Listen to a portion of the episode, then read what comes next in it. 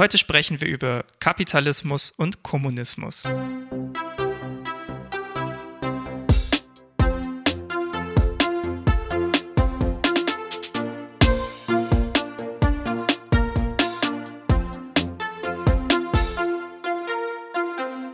Damit hallo und herzlich willkommen bei Drei Viertelwissen, unserem kleinen Podcast, in dem wir versuchen, aus unserem Halbwissen drei Viertelwissen zu machen. Anna schaut schon ganz skeptisch, weil ich kleiner Podcast gesagt habe. Mhm. Aber weißt du was? Heute fühle ich mich einfach so. Genau, mir gegenüber sitzt unterwegs. wie immer die eben schon erwähnte Anna. Sie ist Psychologin und Fan der meisten Schildkröten. Und mir gegenüber sitzt Ralf. Ralf ist Student und Product Owner. Yeah. Und gemeinsam diskutieren wir hier wie immer alle Themen durch, die uns bewegen, mit dem Ziel dabei etwas dazu zu lernen. Und Anna, wir sind in unserem neuen Schwerpunkt angekommen. Und ich freue mich. Ich entschuldige mich für dieses Geräusch. sehr gut. Ähm, ja. Ich freue mich sehr, weil nachdem wir den, den äh, den Geschichtsschwerpunkt haben, gehen wir jetzt weiter, äh, hatten letztes Jahr, gehen wir jetzt weiter und gehen zu einem Thema, von dem ich großer Fan geworden bin über die letzten mhm. Jahre ähm, und machen so eine Art Soziologie-Schwerpunkt dieses Jahr unter dem Motto, wie können wir zusammen leben? Oder Alternativtitel. ähm, Habemus Gesellschaft. Ja, genau. Also wir haben neulich sehr lang gebrainstormt, wie wir diesen ähm, Schwerpunkt nennen. Und uns ist nicht so richtig was ganz Zündendes eingefallen und sind stattdessen sehr viele schwachsinnige Alternativtitel eingefallen. Zum Beispiel, wo nicht. war das Gesellschaft? genau, das wollten wir euch nicht vorenthalten. Deswegen ähm, kommen die hier nochmal kurz unter. Genau, und ähm, heute schauen wir uns erstmal eine Sache an, die auf jeden Fall ein Ding ist, das in der Gesellschaft unser aller Alltag bestimmt in einer gewissen Weise, nämlich äh, die Wirtschaft sozusagen. Oder die legen einen Fokus auf, das, auf den wirtschaftlichen Anteil der Gesellschaft und schauen uns zwei große, berühmte allseits bekannte Systeme an, nämlich den Kapitalismus und den Kommunismus und gucken uns an, was ist das eigentlich, was bedeutet das Ganze für die individuelle Freiheit. Und nachdem wir dann an beiden Systemen so ein bisschen verzweifelt sind, fragen wir uns, wie geht es weiter? Spoiler Alert. wir sind mit beiden nicht in Gänze zufrieden. Ja, wir haben das Gefühl, es gibt dann noch Verbesserungspunkte. Ja, wirklich. Mhm. Genau. Also wir haben auch das jetzt als erstes Thema deswegen genommen, weil es so ein bisschen so to the root sozusagen geht und wir jetzt erstmal Fakten ja. schaffen wollen und erstmal mit so ganz großen Themen beschäftigen, bevor wir dann im weiteren Verlauf von dem Schwerpunkt noch zu ein bisschen ja, spezifischeren oder mehr Nischenthemen sozusagen kommen. Aber wir haben da schon ganz viele Ideen und ähm, ja, sind gespannt, wie die Reise dieses Jahr sozusagen wird in unserem Soziologie-Schwerpunkt. Für mich wird es natürlich sehr viel Neues werden, weil ich mich damit noch nicht im Rahmen meines Studiums beschäftigt habe, anders und als Ralf. Für mich wird es eine großartige Ausrede, in alle möglichen Sachen, die mich sowieso schon interessieren, noch tiefer einzusteigen. Oder auch einfach mal noch so ein paar Sachen mir anzugucken, die, die jetzt im Studio eben noch nicht so viel vorgekommen sind. Also ja. ich bin, ich bin mega hyped, was das ganze Thema angeht. Ich, ich freue mich sehr. Genau, und ich bin so, ich glaube, ich muss noch so ein bisschen gucken, wie ich mich da sortiere, weil ich mir jetzt schon bei dem Thema gemerkt habe, dass ich erstmal gar keine Ahnung hatte, wie ich da überhaupt rangehen soll an die Recherche bei sowas. Ja. Und bei allen anderen Themen bis jetzt hatte ich da immer einen relativ klaren Plan oder sehr schnell einen Plan, was ich mir da jeweils angucken möchte. Diesmal war das ein bisschen anders und mal gucken, wie ich mich da so reinfinde dieses Jahr. Wir finden bestimmt noch Themen, die auch noch einen konkreteren Zugang oder Anhaltspunkt äh, uns geben werden, wo man da einsteigen kann. Aber ich meine, das ja, Thema ist halt so riesig und umfassend, man kann es ja. schlecht auf ein Beispiel runterbrechen, das man sich jetzt anschaut. Ja. Ja.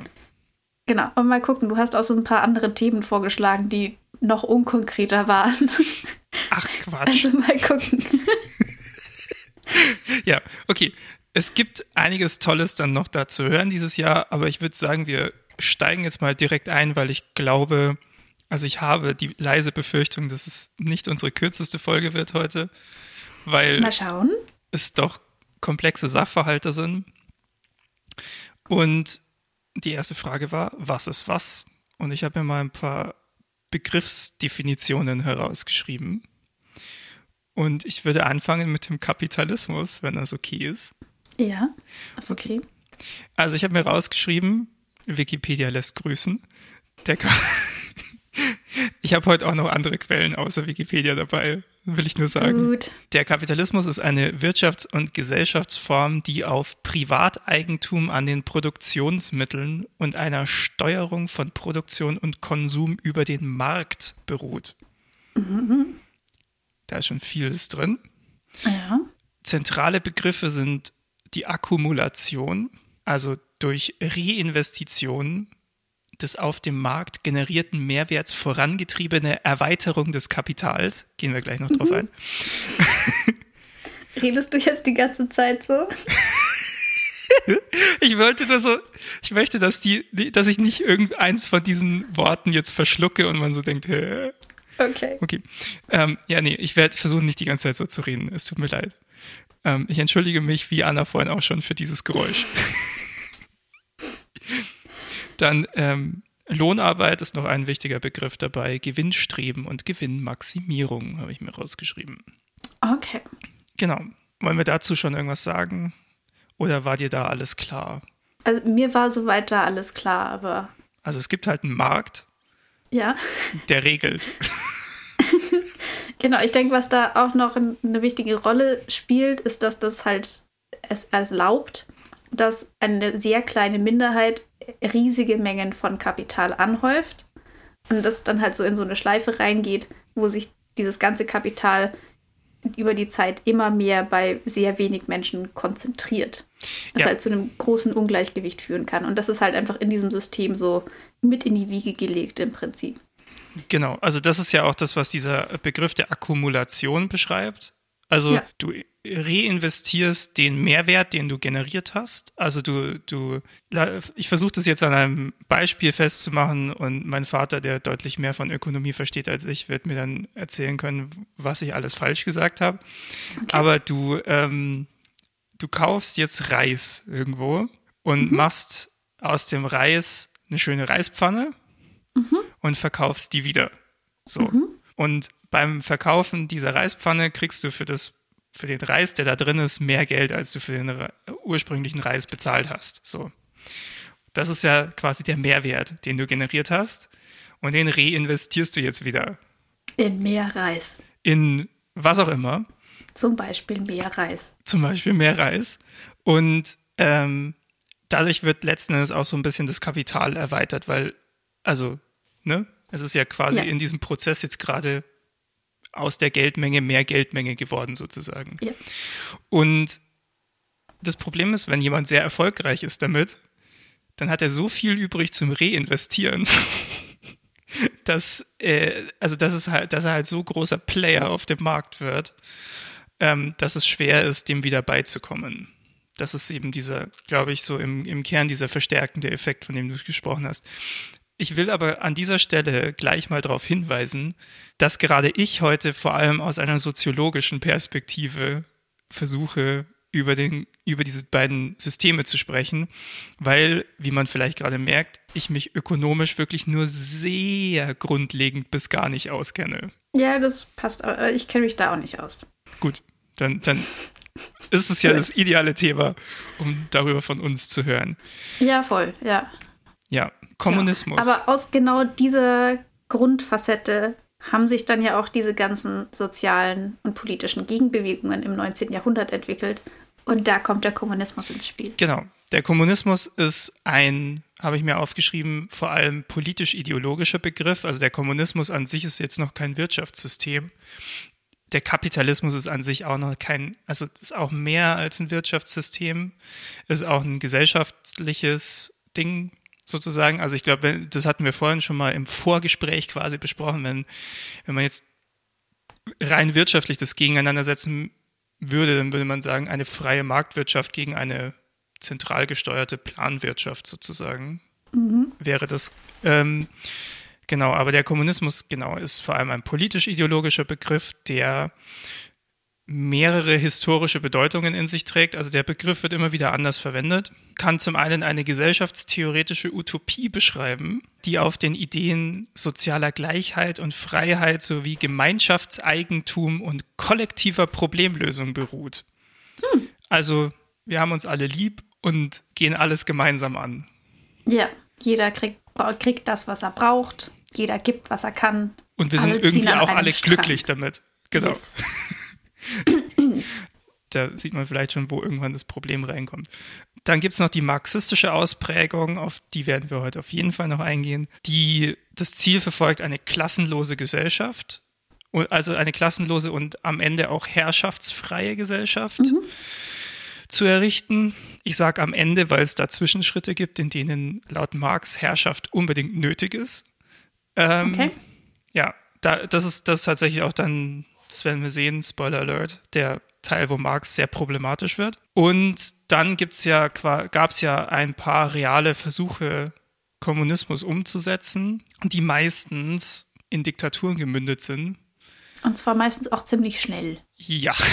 Also wenn wir bei Marx sind, werden wir auch gleich wissen, woher das kommt. Aber mhm. zum, also Beispiele sind zum Beispiel die Sowjetunion oder auch äh, ja bis zu einem gewissen Grad einfach China. Obwohl ich auch sagen muss, im Moment finde ich das sehr schwierig zu durchblicken, was das chinesische System eigentlich ist. Ja, aber offiziell sind sie eine sozialistische Marktwirtschaft. Ja, Und genau.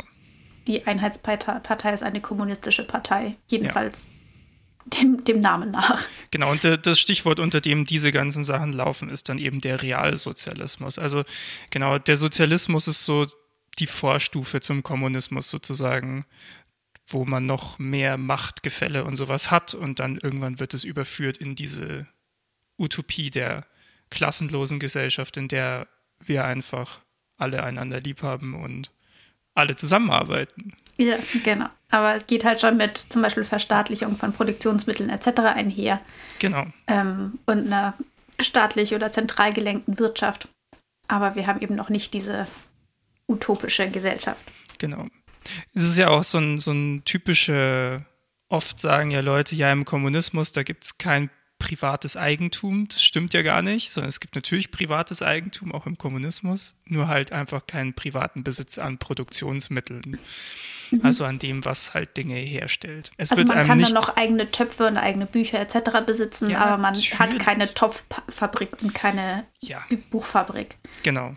Niemand nimmt dir so das private Daheim sozusagen weg ja, oder so, okay. sondern ja, nur die Fabrik, die es herstellt. Und wie weit geht dann die Fabrik? Also sind dann zum Beispiel eine Buchhandlung, ist das dann auch staatliches Eigentum oder kann das dann wieder jemandem gehören? Oder sind das wirklich nur die reellen Produktionsstätten? Ich meine, das Ganze ist natürlich auch begründet in der industriellen Revolution, wo du halt mhm. diese riesigen Fabriken etc. hattest genau. und auch längst nicht so einen großen Dienstleistungssektor, wie wir es jetzt zum Beispiel haben. Ja. Also da ist ja auch mal so ein bisschen die Frage, inwiefern sind diese ganzen Sachen überhaupt so auf unsere heutige Gesellschaft und unsere heutigen technischen Errungenschaften etc. übertragbar. Auch die Rolle der Arbeiterschaft zum Beispiel ist jetzt ja eine ganz andere als, als zu Beginn des 20. Jahrhunderts zum Beispiel. Ja, auf jeden Fall. Also das ist, das ist sehr spannend, weil, weil man daran schon wieder sieht, dass diese ganzen Theorien auch immer halt, also Theorien ihrer Zeit sind, ganz klar.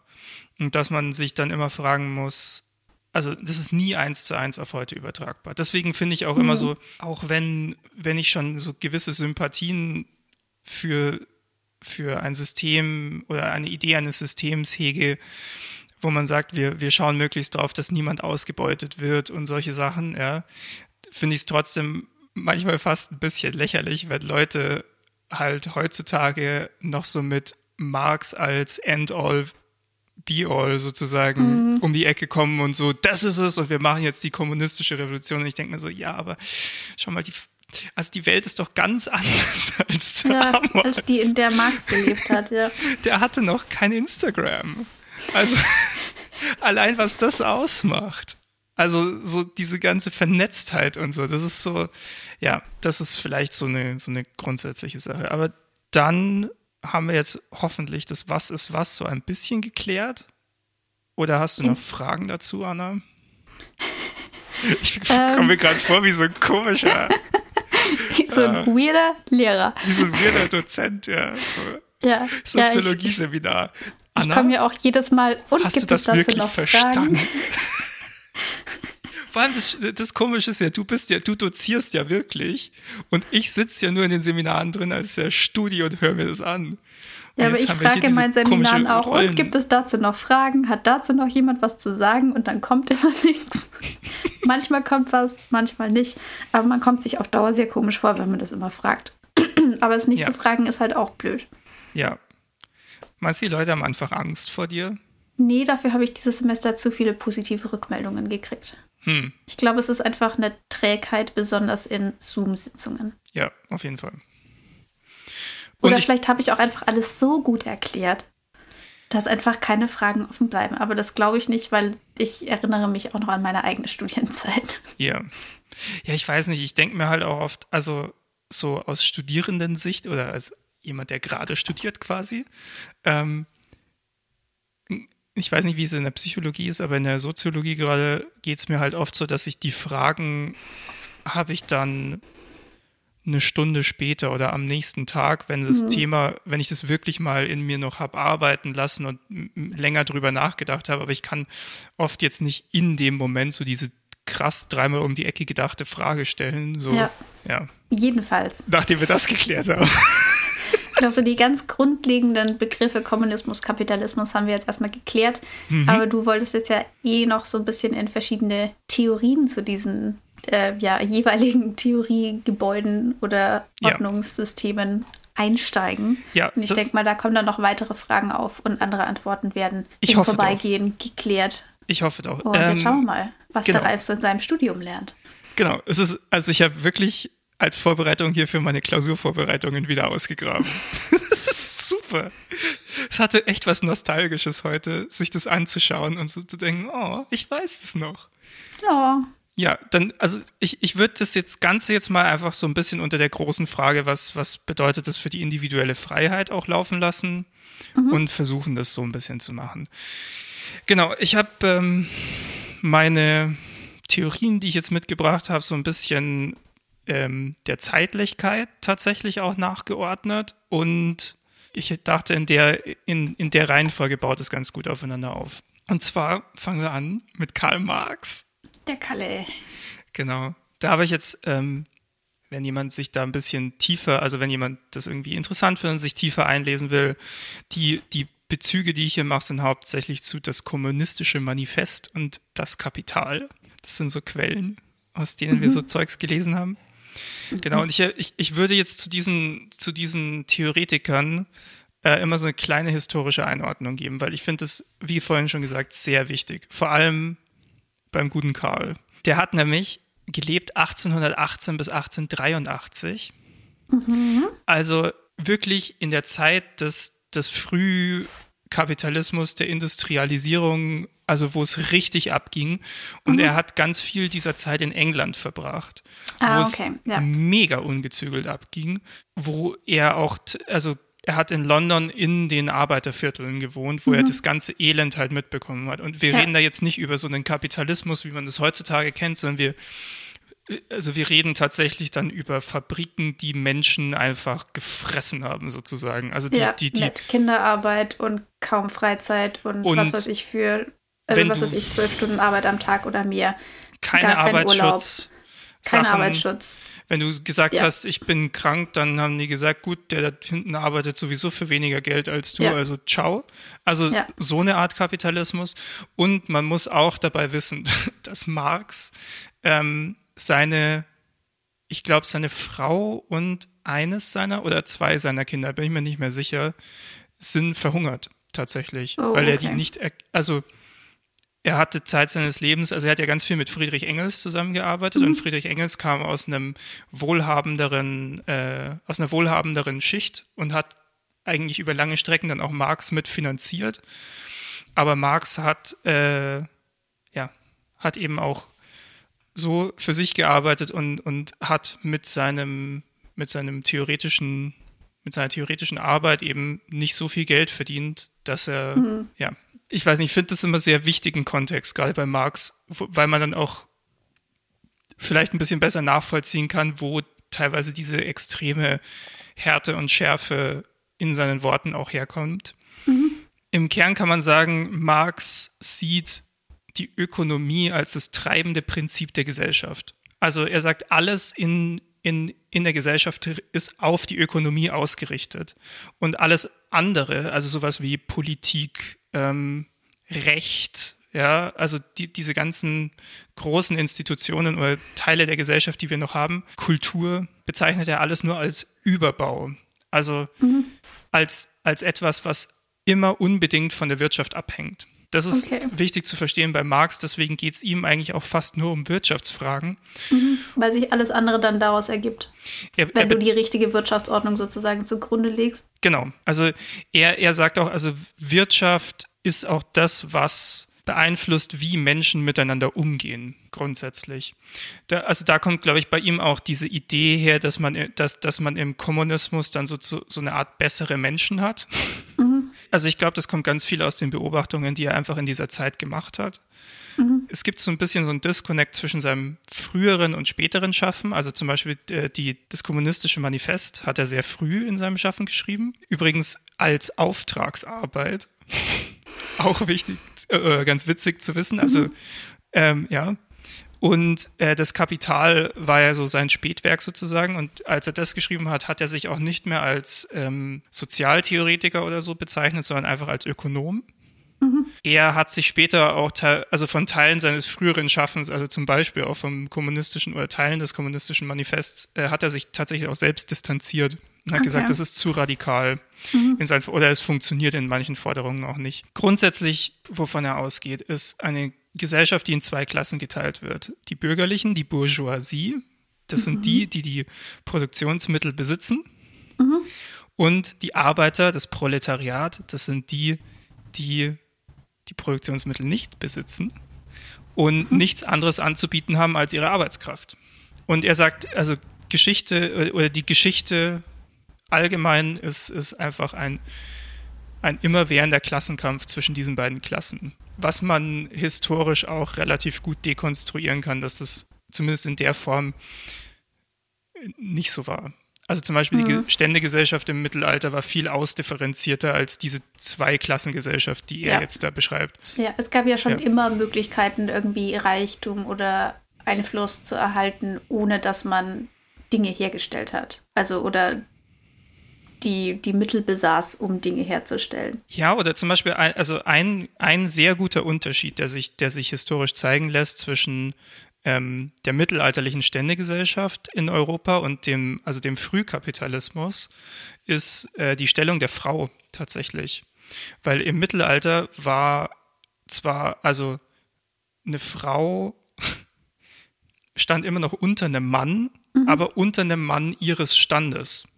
Also wenn jetzt, mhm. wenn jetzt im Mittelalter jemand Schmied war und halt gestorben ist, dann hat seine Frau das Geschäft weitergeführt und das war normal. Und dann hatte die auch mehr zu sagen als jemand, der einen niedrigeren Stand hatte als ein Schmied. So. Eigentlich erst mit dem Einsetzen des modernen Kapitalismus hat sich die Stellung der Frau extrem verschlechtert nochmal mhm. und war allgemein einfach unter dem Mann und relativ unabhängig mhm. von, von also natürlich auch nicht komplett unabhängig von Gesellschaftsschichten, aber Ne? Und viele, viele Mythen, die wir heutzutage noch hören, so über, ja, die, die immer so zeigen sollen, ja, Frauen waren ja schon immer sozusagen mhm. tiefer gestellt und sowas, kommen tatsächlich erst aus dieser Zeit im 19. Ja. Jahrhundert. An solchen Sachen zum Beispiel lässt sich zeigen, dass es nicht immer so einfach war, wie der, also wie Marx es darstellt. Trotzdem, diese, dieses Ringen dieser zwei Klassen miteinander ist schon mal eigentlich eine ganz, ganz finde ich schon eine ganz sinnvolle Beobachtung, weil eben eine Klasse hat die komplette Macht, ja. Mhm. Die, die, äh, die Bourgeoisie, weil die haben die Produktionsmittel und die können sagen, äh, hey, also ähm, wenn du für weniger Lohn nicht arbeiten willst, da hinten stehen 20, die wollen das, weil es ja. gibt so viele Leute, die die Arbeit brauchen, ja. die sind einfach ausgeliefert sozusagen dadurch. Also mhm. da gab es auch diese, diesen Begriff der Reservearmee. Das war, glaube ich, Engels, der den geprägt hat, dass es eine ganze Reservearmee an Arbeitenden gibt sozusagen und dass der Einzelne deswegen nichts, also keine Macht hat. Okay, Daher kommen ja. ja dann auch so, so Ideen wie Gewerkschaftsgründung oder so, dass man sich eben zusammenschließt und sagt, mhm. gut, einen Einzelnen kann man vielleicht ersetzen, aber nicht, ja, nicht die alle komplette Belegschaft. Ja. Genau. Was Marx wirklich gut macht, ist die Toxizität von so einem ganz ungezügelten Kapitalismus äh, zu beschreiben, weil er nämlich auch, das finde ich ganz interessant, das wird nämlich oft auch vergessen bei ihm, er geht nämlich sogar noch einen Schritt weiter, weil er sagt, nicht nur die beiden Klassen stehen zueinander in Konkurrenz, sondern durch das System des Kapitalismus stehen alle zueinander in Konkurrenz. Das heißt, auch innerhalb der Bourgeoisie mhm. stehen die Menschen zueinander in Konkurrenz. Das ist dann eher so der Kapital Marx und mhm. nicht mehr so der, der Manifest Marx. Ja, der Manifest Marx ist noch sehr so gegen das Proletariat und später wird er eher so gegen das System. Gegen die Bourgeoisie wahrscheinlich, oder? Äh, sorry, natürlich gegen die Bourgeoisie, ja. ja. Gegen das, er ist immer. Also fürs Proletariat ja. ist er immer. Ja, ja. Genau, und also er wird gegen das System irgendwann, weil er, äh, also, äh, weil es ergibt ja total Sinn, ne?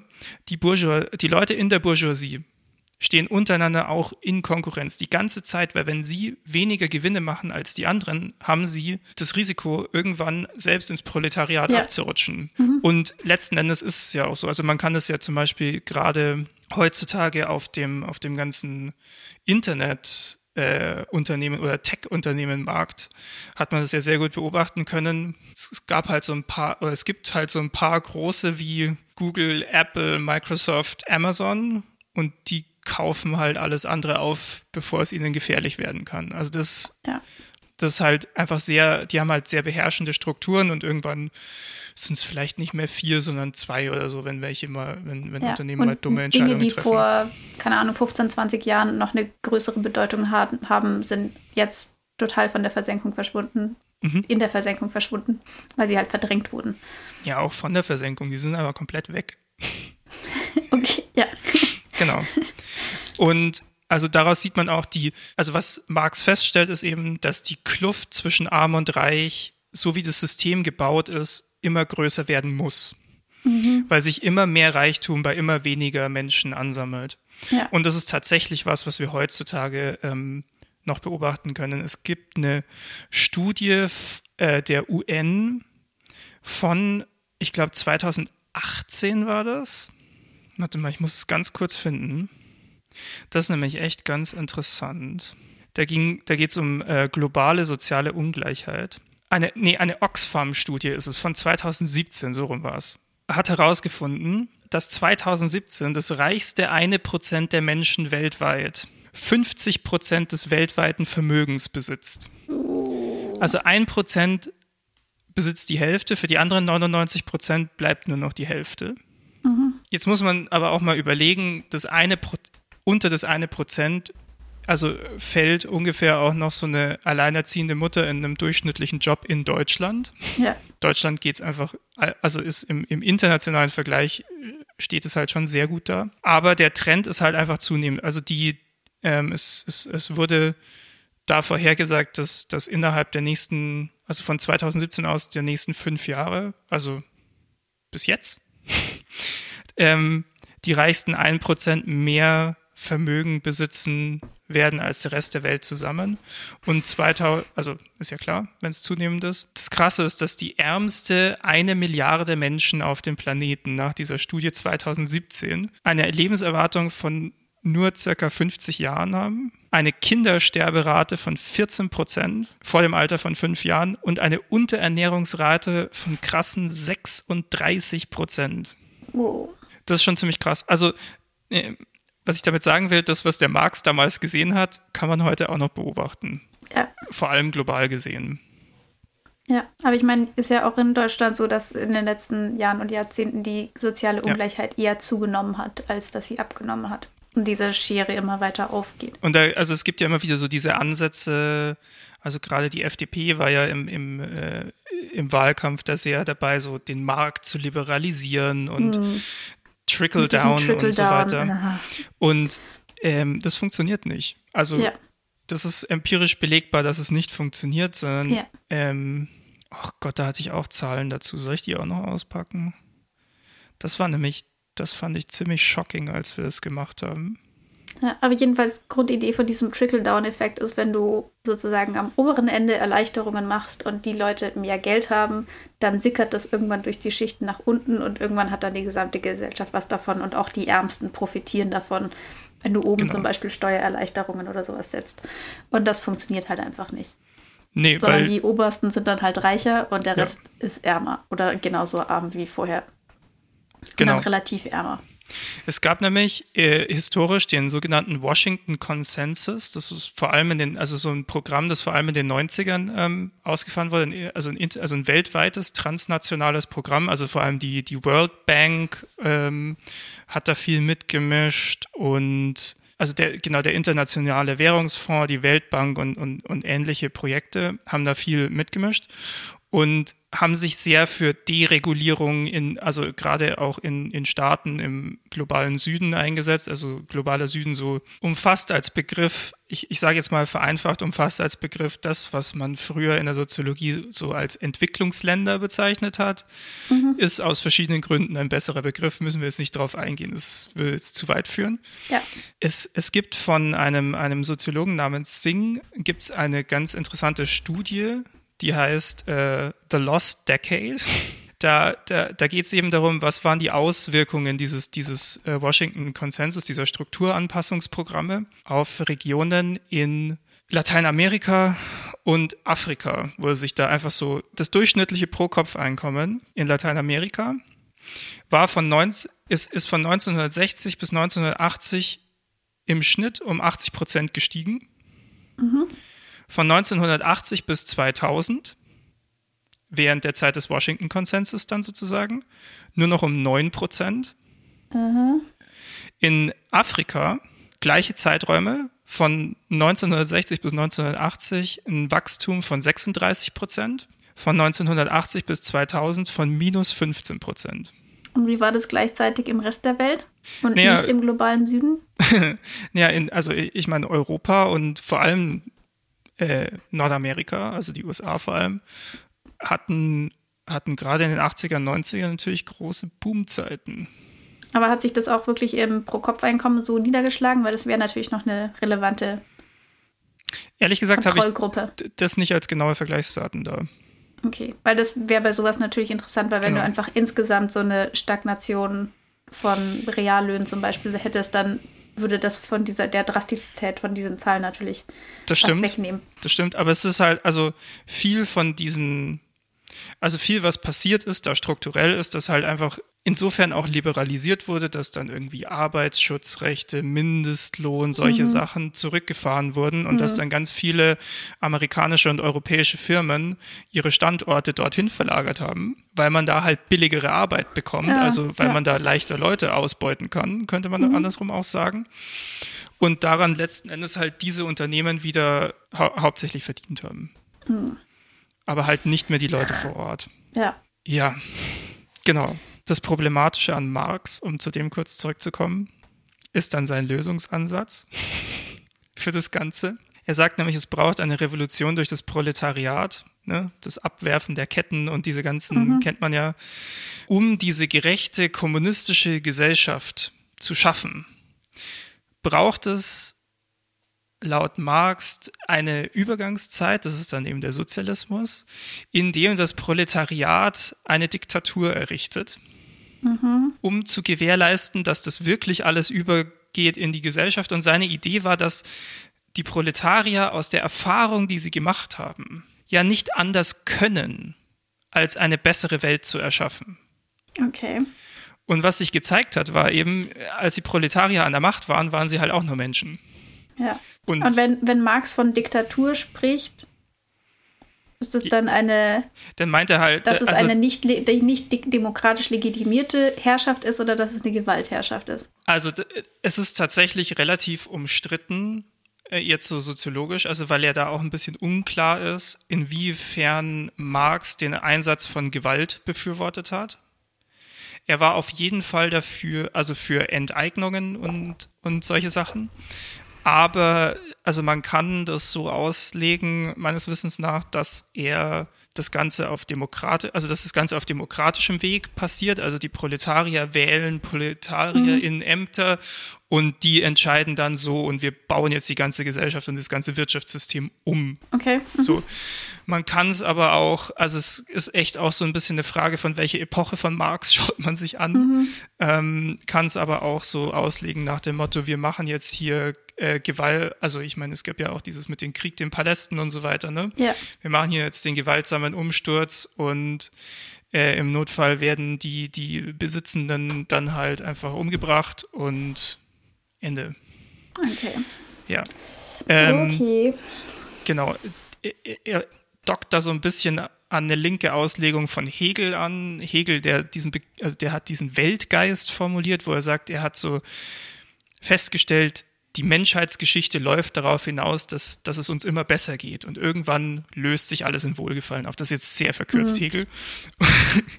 und da gibt es ein, ein ganz tolles Buch von Karl Popper, einem äh, Sozialphilosophen, der auch Wissenschaftsphilosophen. Das heißt Die offene Gesellschaft und ihre Feinde.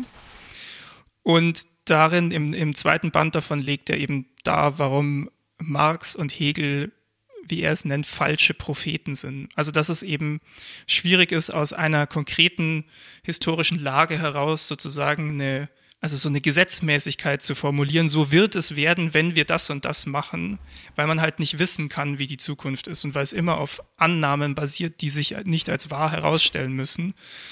Und weil letzten Endes dann wieder daraus Legitimationen gezogen werden können, Gewalt anzuwenden. Und Popper ist absolut gegen Gewaltanwendung. Der sagt immer, lass Ideen sterben und nicht Menschen. Mhm. Das ist so eine ja, von den klassischen großen Kritiken an Marx sozusagen auch, dass er eben dieser, dieser, dieser Weitblick, den er da versucht hat, dass der einfach nicht funktioniert. Fragen dazu.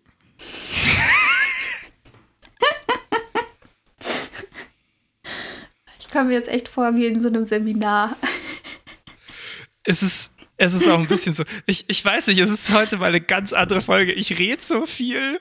Ich bin heute mal der Vorbereitetere. Es ist ganz komisch. Es ist so, alles steht Kopf heute irgendwie. Wie geht's dir damit, Ralf? Ich fühle mich unter Druck, das auch wirklich zu performen ja. jetzt. Kriegst du schon hin.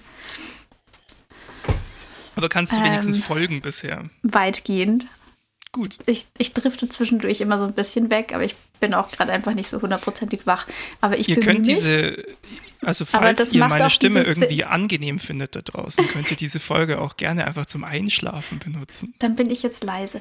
Ich kann ähm, auch einfach ein bisschen mehr so. Wir können die Kapitalismus versus Kommunismus ASMR. das können wir machen. Äh, die, die Frage war ja nach der Freiheit des Individuums. Ja. Schwierig finde ich. Also, das ist jetzt meine Analyse sozusagen davon bei Marx, weil, also erstmal ist das Individuum, zumindest die meisten Individuen des Proletariats, sehr unfrei im Kapitalismus. Mhm. Beziehungsweise, wenn man es systematisch denkt, eigentlich sind auch, sind ist auch die Bourgeoisie unfrei. Gut, der Kommunismus ist halt diese Utopie von wir sind alle frei und glücklich und happy und alle versorgt, was einfach nicht eintreten das wird. Das funktioniert halt nicht. Genau. Und dazwischen ist eine Diktatur. Ja, alles, klingt alles nicht so verlockend. Also es, ja, irgendwie ist da mit der Freiheit nicht so weit her, habe ich das Gefühl. Ihr dürft uns auch gerne abweichende Meinungen dazu noch sagen, dann, dann greifen wir es in der Intervention nochmal auf. Ja, also besonders halt ja. dann bei den, bei, beim im Realsozialismus, also in den Versuchen, diese Sachen umzusetzen, das hatte ja alles sehr wenig mit individueller Freiheit zu tun. Ja. Insbesondere wenn du dann mit Planwirtschaft anfängst und dann weißt, okay, ich brauche halt einfach 5000 Schmiede, dann müssen ja. halt einfach 5000 Leute diese Arbeit machen, egal was die eigentlich machen wollen. Das ist ja, das, wollten wir vielleicht auch nochmal irgendwann als Thema aufgreifen, Individualismus versus Kollektivismus. Ja, also ja. da ist halt das, also de, de, im, im, im, ja, zumindest im Sozialismus kann man auf jeden Fall sagen, soll sich ja auch das Individuum der Gemeinschaft unterordnen. Ja. Jetzt sind wir halt, kommen wir halt aus so einem durch, ich sag mal so Leute wie Kant und die Aufklärung geprägten Weltbild, wo eigentlich das Individuum eben im Mittelpunkt steht. Ja, aber ich meine, auch wenn du sagst, also wenn du Kommunismus als Utopie im Prinzip siehst, wo es allen dann irgendwie gut geht, dann ist ja auch die Frage, was sind deine Maßstäbe, an denen du festmachst, jetzt geht es allen gut. Das ist, es ist dann okay, alle stimmt. haben genug zu essen und alle, was weiß ich, müssen nur so viel arbeiten, dass sie davon nicht tot umfallen. Dann ist das, dann bist du da dann schon sozusagen am Ziel. Aber wenn du irgendwie noch mehr willst und sowas wie freie Entfaltung von Persönlichkeiten etc. haben möchtest, ähm, dann ist das vielleicht nicht der Weg, wie du dahin kommst.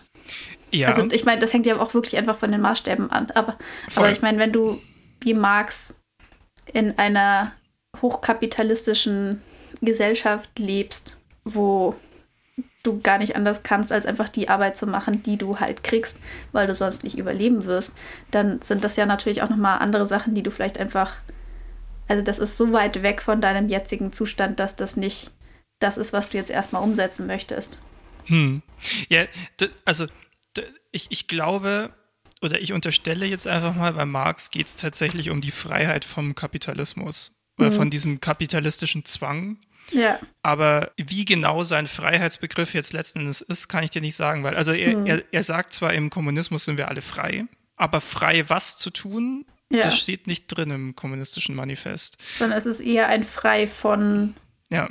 Unmittelbaren Zwängen. Ja, das Interessante ist, aber du hast jetzt gerade mit dieser Frage was aufgegriffen, wo ein anderer Theoretiker genau ansetzt. Oh mein Gott.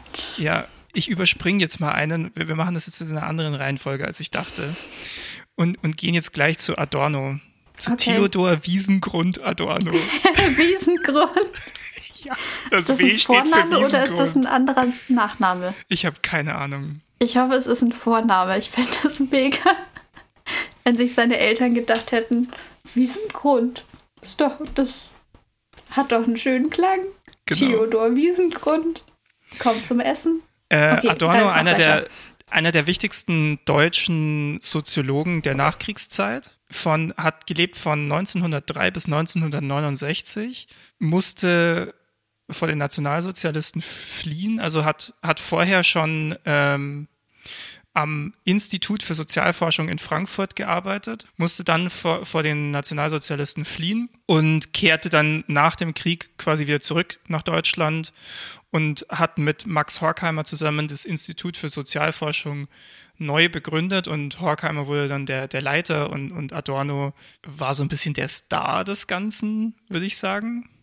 Die haben auch zu, also die, die haben auch zu, zusammen ein paar ganz ähm, wichtige oder ja, ganz große äh, Bücher damals geschrieben. Äh, das eine war die Dialektik der Aufklärung, das andere die Studie zum autoritären Charakter, wo, also gerade in letzterem haben sie versucht, die, ja, die Nazi-Zeit aufzuarbeiten und sich zu fragen, wie konnte das kommen. Sie haben auch, also Adorno hat auch ganz viel gearbeitet zu, zu so Medienfragen. Also er hat auch den Begriff der Kulturindustrie geprägt, auch eben unter dem Eindruck der Propagandamaschinerie der Nazis, weil er gemeint hat, oh, also weil, weil er quasi strukturelle Ähnlichkeiten gesehen hat zwischen so zu seiner Zeit moderner Fernseh- und Radioproduktion und, und eben, also wie der Kapitalismus seine Propaganda sozusagen verbreitet und der Propagandamaschinerie, die er da vorher erlebt hat.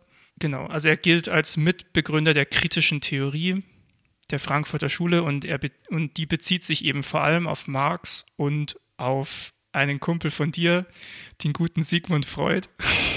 Ah, der. Ja, und er hat eben, also bei, bei ihm, er formuliert jetzt nämlich ein Idealbild des Menschen, der Adorno. Und er sagt, idealerweise haben Menschen die Möglichkeit, der Sel also zur Selbstverwirklichung in einer selbstgewählten kreativen Arbeit. Also er möchte wegkommen von dem Prinzip der Lohnarbeit und den Zwängen des Kapitalismus, denen Menschen unterworfen sind.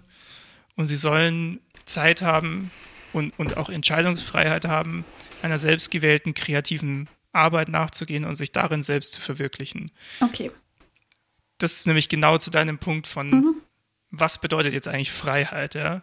Ja, darf ich kurz einwerfen? Ja, gerne. Es hat damit nichts zu tun, sondern Anna. diesen Grund war der Name seines Vaters. Adorno ist einer der Nachnamen seiner Mutter, deswegen Theodor W. Adorno. Okay. Weiter. also er hat ganz viel, in ganz vielen von seinen Werken geht es um die Durchdringung des Kapitalismus aller Lebensräume des Menschen. Und er hat einen ganz, also den kann ich wirklich empfehlen, den Text, weil der auch recht kurz ist und, und sehr unterhaltsam zu lesen und trotzdem sehr, also und, und sehr scharf und auf den Punkt ist ein Text über die Freizeit. Mhm. Muss man auch wieder im, im Kontext der Zeit natürlich sehen, aber wo er beschreibt, dass Freizeit, er leitet es sehr schön her, dass Freizeit eigentlich nichts mit mit, mit dem zu tun hat, was man unter dem Wort Freizeit jetzt verstehen würde im Kapitalismus, sondern dass sie eben komplett von der Arbeit abhängt. Weil Freizeit ist, du sollst deine Batterien aufladen, damit du wieder fit für die Arbeit bist. Ah. Und sie ist komplett durchritualisiert. Ja? Also man erwartet von dir, dass du in bestimmte Länder in den Urlaub fährst, dass du dort bestimmte Tätigkeiten machst und dass du bestimmte Trophäen von deinen Tätigkeiten, sowas wie eine braune Haut vom in Italien am Strand liegen, ja, mhm. oder irgendwelche Urlaubsbilder oder so, dann mitbringst. Und in Adornos Theorie ist dann eben alles so durchritualisiert, dass du dir gar keine Gedanken drum machen musst, wie du jetzt deine Freizeit verbringst, dass du, dir, dass du dich nie mit dem, was in dir drin ist, wirklich auseinandersetzen musst, weil das sollst du ja gar nicht, weil danach, nach der Freizeit, die soll ja nur dafür da sein, dass du deine Batterien mhm. auflässt und dann wieder funktionierst in deinem Job. Und das ist natürlich wie das meiste bei Adorno recht überspitzt auch dargestellt. Aber da steckt schon ein Körnchen Wahrheit drin, finde ich. Also zumindest würde ich auch sagen, in der Art und Weise, wenn ich mir überlege, wie hallo Oma, meine Großeltern oder auch meine Eltern teilweise noch so über Urlaube erzählen. Da muss ich die ganze, da muss ich oft dran denken, wenn, also mit diesem Text habe ich mich jetzt in mehreren, äh, an mehreren Stellen schon auseinandergesetzt im Studium. Und wenn es um diesen Text geht, es war dieses Jahr, da sind wir hin und da hatten wir dann äh, das und das gemacht, was irgendwie halt alle Menschen da so machen und so. Mhm. Und es ist, also dieses, dieses, ja, ich muss auch an, so Busreisen mit so, so organisierte sowas denken, ja. Dieses komplett durchgetaktete, ich muss nicht dabei für mich selbst denken, Ding, ohne mhm. jetzt irgendjemandem dabei was Böses unterstellen zu wollen. Ja, ich überlege nur gerade, ob das auch so ein bisschen, es ist dann wieder eine andere Ausformung zu diesem, ich finde, es gibt so einen Trend, so diese, diese Selbstoptimierung auch im privaten Bereich oder im ja, Freizeitbereich, das passt da ja auch irgendwie so ein bisschen rein. Total. Weil da ich ja glaub, dann auch wieder alles darauf ausgerichtet ist, dass du irgendwie effizienter oder sowas bist oder dann ja. irgendwie wieder besser in deinem Job oder sonst was. Und oder dann in der Freizeit noch Netzwerken und was weiß ich. Und alles irgendwie immer möglichst effizient, damit du möglichst viel unterbringst in der ja nur wenigen Zeit, die wir haben, weil wir ja so viel arbeiten müssen. In der ähm, Freizeit sollst du viel ja Sport machen, damit du ja. Energie hast für deinen Arbeitstag und so, diese ganzen Sachen, ja. Ja, ja, ja, genau. Das ist wahrscheinlich die moderne Ausformung davon, ja. Mhm. Und das sind jetzt so seine Ansichten zu Arbeit im Kapitalismus. Oder? Ja, genau. Also die, die, grundsätzliche Idee ist eben, man soll sich, man soll sich Räume schaffen, wo man frei ist von diesen mhm. Zwängen der Lohnarbeit. Also, ja. oder halt, also, also auch einfach die Menschen so ein bisschen geistig, innerlich aufzurütteln, dass sie halt sagen, okay, wenn ich jetzt meine, also er ist sich schon auch bewusst, dass der Kapitalismus jetzt nicht einfach so verschwindet und er bietet auch meines Wissens nach nicht das große Gegenmodell an, so. Mhm, aber ähm, seine Idee ist im Marx Prinzip, tut. um überhaupt dahin kommen zu können, müssen Leute erstmal mentale Kapazitäten da, da haben, um sich klar zu werden, was sie eigentlich wollen. Ja, ich, ich, ich glaube, die Idee ist so ein bisschen, wenn die Menschen mal wirklich in sich hören und gucken, womit verbringe ich eigentlich meine Lebenszeit tatsächlich gerne, mhm. dass sich dann nach und nach auch das System ändern wird. Okay, weil dann andere Dinge irgendwie anders gewichtet werden und bestimmte mhm. Jobs einfach nicht mehr angenommen werden oder ich meine, es gibt jetzt ja so in unserer Generation auch so nochmal so einen Switch, so ein bisschen, was so Work-Life-Balance zum Beispiel angeht oder größere Wünsche nach weniger, nach Arbeitszeitreduzierung etc. Das sind ja, ja, so Sachen, die so ein bisschen in den Kinderfüßen jetzt wenigstens aufkommen oder irgendwie mehr Zulauf, finde ich, kriegen. Ja, oder auch dieses klassische Millennial-Ding, dieses ja. meine Arbeit soll Sinn haben. Ja. Ja. ja. Das ist, das sind schon, da, da stecken schon viele so Adorno-Ideen mhm. eigentlich mit drin, auch wenn man sich vielleicht da nicht explizit auf Adorno bezieht. Aber es ist, ich finde, der hat da schon auf jeden Fall was gesehen. Ja? Also ja, die, dass es die, das nicht alles sein kann. Ja, ja, genau. Und das ist, also er, also, ne, er, er lebte 1903 bis 69. Also er hat halt genau diese, diese Wirtschaftswunderphase ja. mitbekommen, wo die Leute, also wo, wo wirklich Arbeit einfach so das höchste Gut war und ist ja auch irre, was diese Generation geleistet hat. Ja, ja. klar. Aber das Persönliche, die, dieses, diese Selbstverwirklichung, dieses ähm, ja, halt dieses Schrebergarten- oder ähm, genau. Kleingartenleben, genau. so, ne?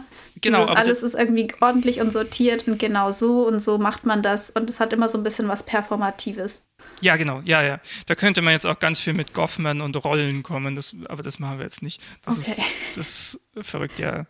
Ähm, ja, also eigentlich spielen wir alle nur Rollen, die wir von Anfang, also von, von Geburt an lernen wir Rollen anzunehmen und spielen mhm. eigentlich unser ganzes Leben lang nur Rollen. Das ist richtig cool. Aber das führt jetzt zu weit. Worauf ich nämlich nochmal zurückkommen möchte, ist der Theoretiker, den ich jetzt übersprungen habe, äh, Max Weber. Der hat die protestantische Ethik und der Geist des Kapitalismus geschrieben. Ein ganz, ganz, also spannender Text, wo er nämlich, ähm, also er wird auch so ein bisschen als der Anti-Marx bezeichnet, weil er eben, also nicht weil er jetzt so pro Kapitalismus ist, sondern weil er sagt, es ist gar nicht das Wirtschaftssystem, das so der treibende Faktor von allem ist, sondern es ist das Weltbild der Menschen. Weil er historisch sogar ganz gut herleitend zeigen kann.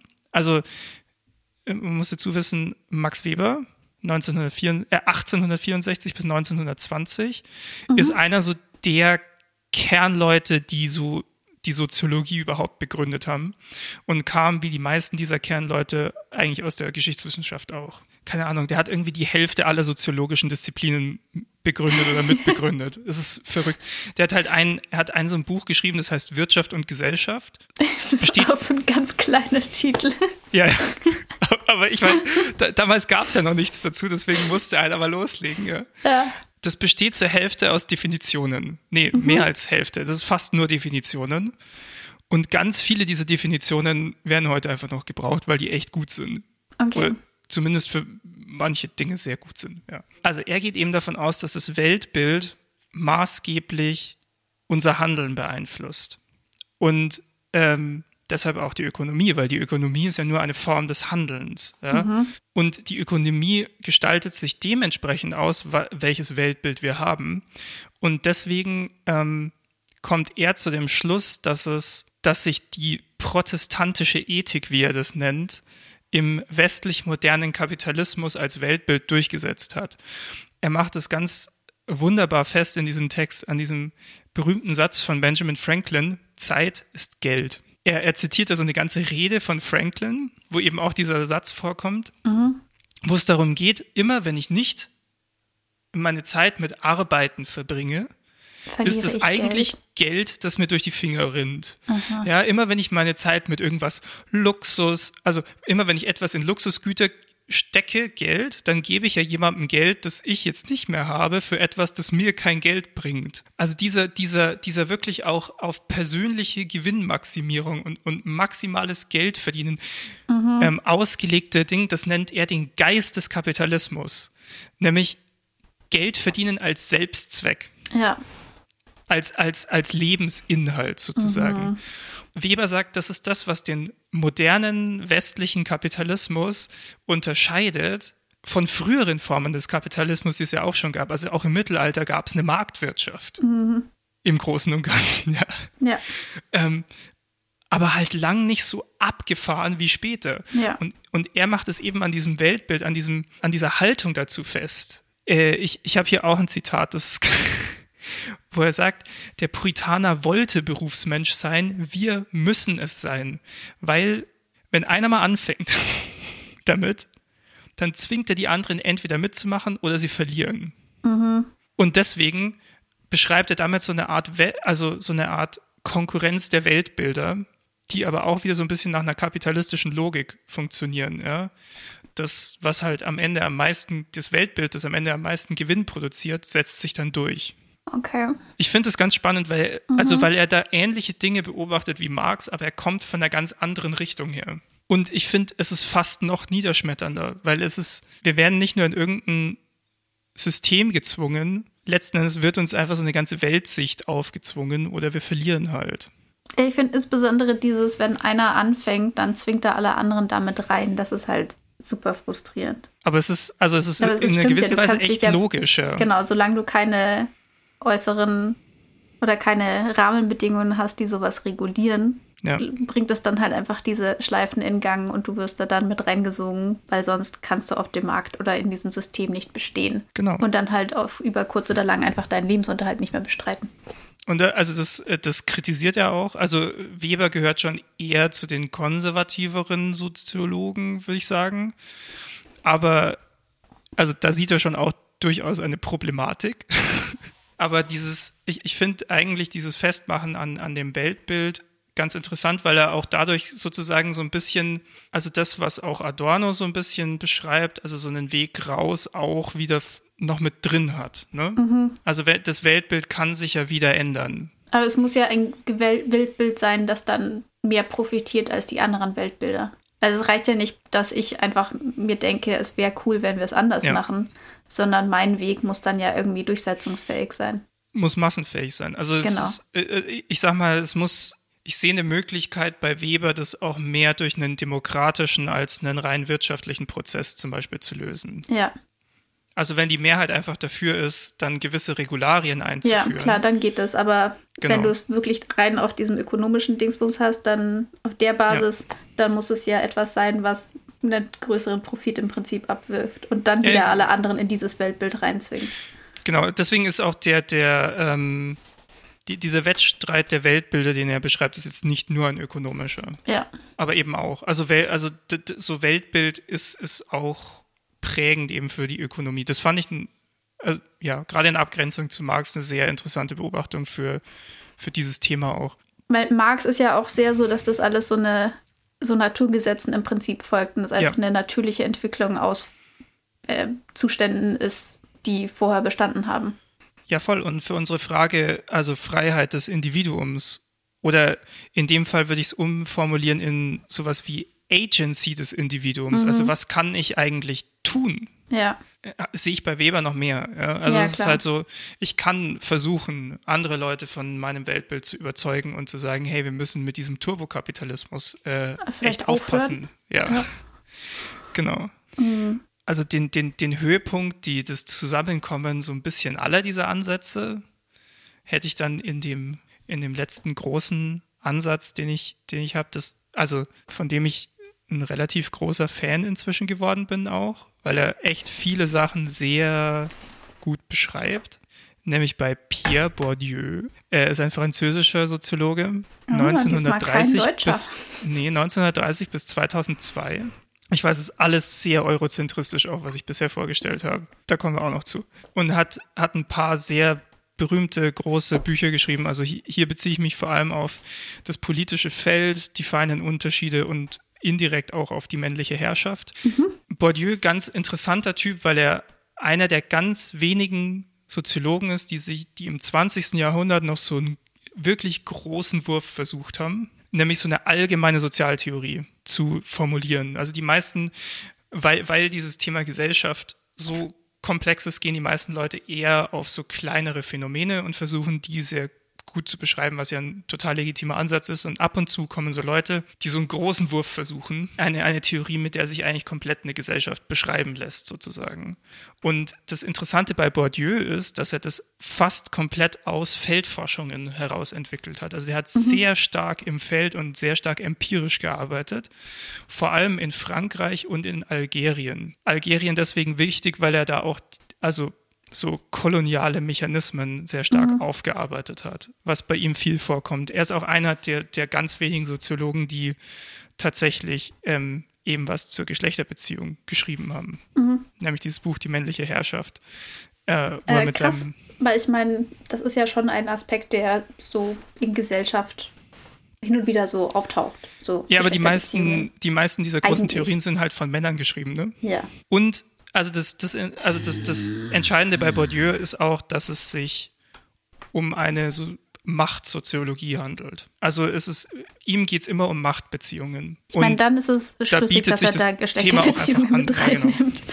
Ja. Also er, er sagt eigentlich letztens, ist Gesellschaft ein Geflecht aus unterschiedlichsten Machtbeziehungen. Er greift so, so Ideen von Marx auf, aber er differenziert die viel weiter aus was natürlich auch zu der, ich sag mal, viel weiter ausdifferenzierten Welt, die er vorfindet, passt, ja, im Vergleich zu Marx. Und zwar machte erstmal eine Unterscheidung von verschiedenen Arten von Kapital. Weil Marx, wenn, wenn Marx Kapital sagt, dann meint Marx natürlich Geld, also ökonomisches Kapital. Mhm. Wirtschaft so. Und Bourdieu sagt, ja, es gibt ökonomisches Kapital, aber es ist nur eine Art von Kapital. Es gibt nämlich auch noch soziales Kapital. Die Menschen in meinem Umfeld, die ich kenne, die mir helfen können, die mir weiterhelfen können im Leben, so die Verbindungen zu anderen Menschen, die ich habe. Es gibt sowas wie kulturelles Kapital, das ist so Wissen, das ich angehäuft habe oder Skills, die ich angehäuft habe. Ja? Mhm. Mich in einem gewissen Kulturkreis bewegen können. Und jetzt wird, das ist ein bisschen das Schwierigste, es gibt noch so symbolisches Kapital, das ein Mensch hat. Das ist das wenigst, am wenigsten greifbare. Ich finde, es lässt sich ganz gut daran festmachen, an, an, an so einer kleinen Unterscheidung von, ich studiere an der Universität Bayreuth. Mhm. Ich glaube nicht, dass ich da eine schlechte Ausbildung bekomme. Aber wenn ich mich auf einen Job bewerbe versus jemanden, der an der Universität Harvard studiert hat, mhm. dann ist es ein anderes symbolisches Kapital als ah. das, was ich habe. Okay. Ja, also symbolisches Kapital ist so, ja, der symbolische Wert sozusagen mhm. von etwas, der, der, der, was Menschen damit verbinden, was aber ja. gar nicht unbedingt, also was man hineinprojiziert. Prestige und so weiter dann einfach. Ja, genau. Ja. Das ist erst schon mal wichtig. Und dann sagt ähm, Bourdieu, hat noch so einen zweiten Begriff, das ist der Begriff des Feldes. Und er nennt ein Feld ein ein Universum mit eigenen Bewertungskriterien, die in einem anderen Mikrokosmos keine, äh, keine Gültigkeit haben. Also ein Feld ist zum Beispiel die Politik. In der Politik gibt es gewisse Regeln, nach denen die funktioniert. Nach denen auch nur die Politik funktioniert. Ja? Also zum Beispiel, zum Beispiel so so Machtverteilung durch Postenvergabe und sowas, ja. Also Politik funktioniert nach den Spielregeln. Ich habe Macht, wenn ich gewisse Posten habe. Aber das hast du in dem Betrieb auch. Ja, ja, schon. Aber äh, oh Gott, ja, Politik ist vielleicht echt der falsche An. Also ja. ja. Oder an der Uni. Machen wir es anders. Gehen wir zurück zu unserem eigentlichen Thema. Wirtschaft ist ein Feld, weil es definiert sich durch eigentlich einen sehr einfachen Code, nämlich mache ich Gewinne oder mache ich keine Gewinne. Ja? Das ist die Logik der Wirtschaft und nach der wird ausgehandelt, wo ich in diesem Feld stehe. Also jedes Feld hat bei ihm immer eine Rangordnung. Wie, wie gesagt, das ist eine Machtsoziologie. Es geht immer um Machtbeziehungen. Es gibt immer ein Oben und Unten. Mhm. Und diese, diese vier Kapitalarten, die wir haben, die bestimmen, wo du stehst in deinem Feld. Jetzt kann aber die Wirtschaft ein Feld sein, aber auch ein einzelner Betrieb kann, ist ein Feld der ist zwar Teil der Wirtschaft, aber der ist für sich nochmal ein Feld, weil in dem gelten wieder andere Regeln, wer oben und unten steht, als in der Wirtschaft selber. Okay. Ja, so zum Beispiel. Also es gibt auch zum Beispiel dann so, also auch ein Sportverein kann ein Feld sein, ja. Also zum Beispiel, wenn ich so denke, ich bin jetzt hier im Schachverein, ja, und da genießen natürlich Leute, die besser Schach spielen können, ein anderes Ansehen. Oder die da schon länger sind als du. Genau. Man kann es ausgleichen durch zum Beispiel kulturelles Kapital. Oder die öfters Man kann Kuchen mitbringen. ein sehr netter Mensch sein, aber genau. Ein Feld zeichnet sich bei ihm immer dadurch aus, dass die Teilnehmenden um bessere Positionen in diesem Feld kämpfen. Du merkst, okay. wir reden gar nicht mehr so krass über Wirtschaft, gerade weil es viel ausdifferenzierter ist, die, mhm. die, die Theorie an sich. Aber sie bezeichnet eben auch gerade die Wirtschaft, beziehungsweise es zieht sich doch wieder durch, weil, weil wir trotzdem über Arten von Kapital reden. Ja. Es gibt auch Felder, in denen zum Beispiel ökonomisches Kapital, wenn du viel ökonomisches Kapital hast, dich heruntersetzen in diesem Feld. Also wenn du jetzt, keine Ahnung, als superreicher Banker in so ein linksautonomes besetztes Haus gehst, dann wird der Umstand, dass du viel ökonomisches Kapital angehäuft haben, hast, dir in diesem Feld keine großen Wettbewerbsvorteile bringen. Nee, eher Nachteile. In, in der Hackordnung da. Ja? ja. Und man ist ja auch immer Teil von sehr vielen verschiedenen Feldern. Ständig, ständig. Und wir passen auch unser Verhalten an, je nachdem, in welchem Feld wir uns gerade befinden. Aber auch nur bedingt, denn der letzte große Begriff, den ich bei Bourdieu noch einmal einführen will, ist der Habitus. Und das ist ein toller Habitus. Das ist ein toller Begriff. Der Habitus beschreibt nämlich, wie sich Sozialisation, äh, wie sich die Sozialisation eines Individuums in diesem Individuum festgesetzt hat. Mhm. Und das meint ganz hart körperlich, wie auch geistig, wie auch sprachlich, wie auch in allem. Also der Habitus durchdringt wirklich alles. Der Habitus ist die Art, wie du dich körperlich gibst, die Art, wie du dich kleidest, die Art, wie du sprichst, die Art, wie du denkst.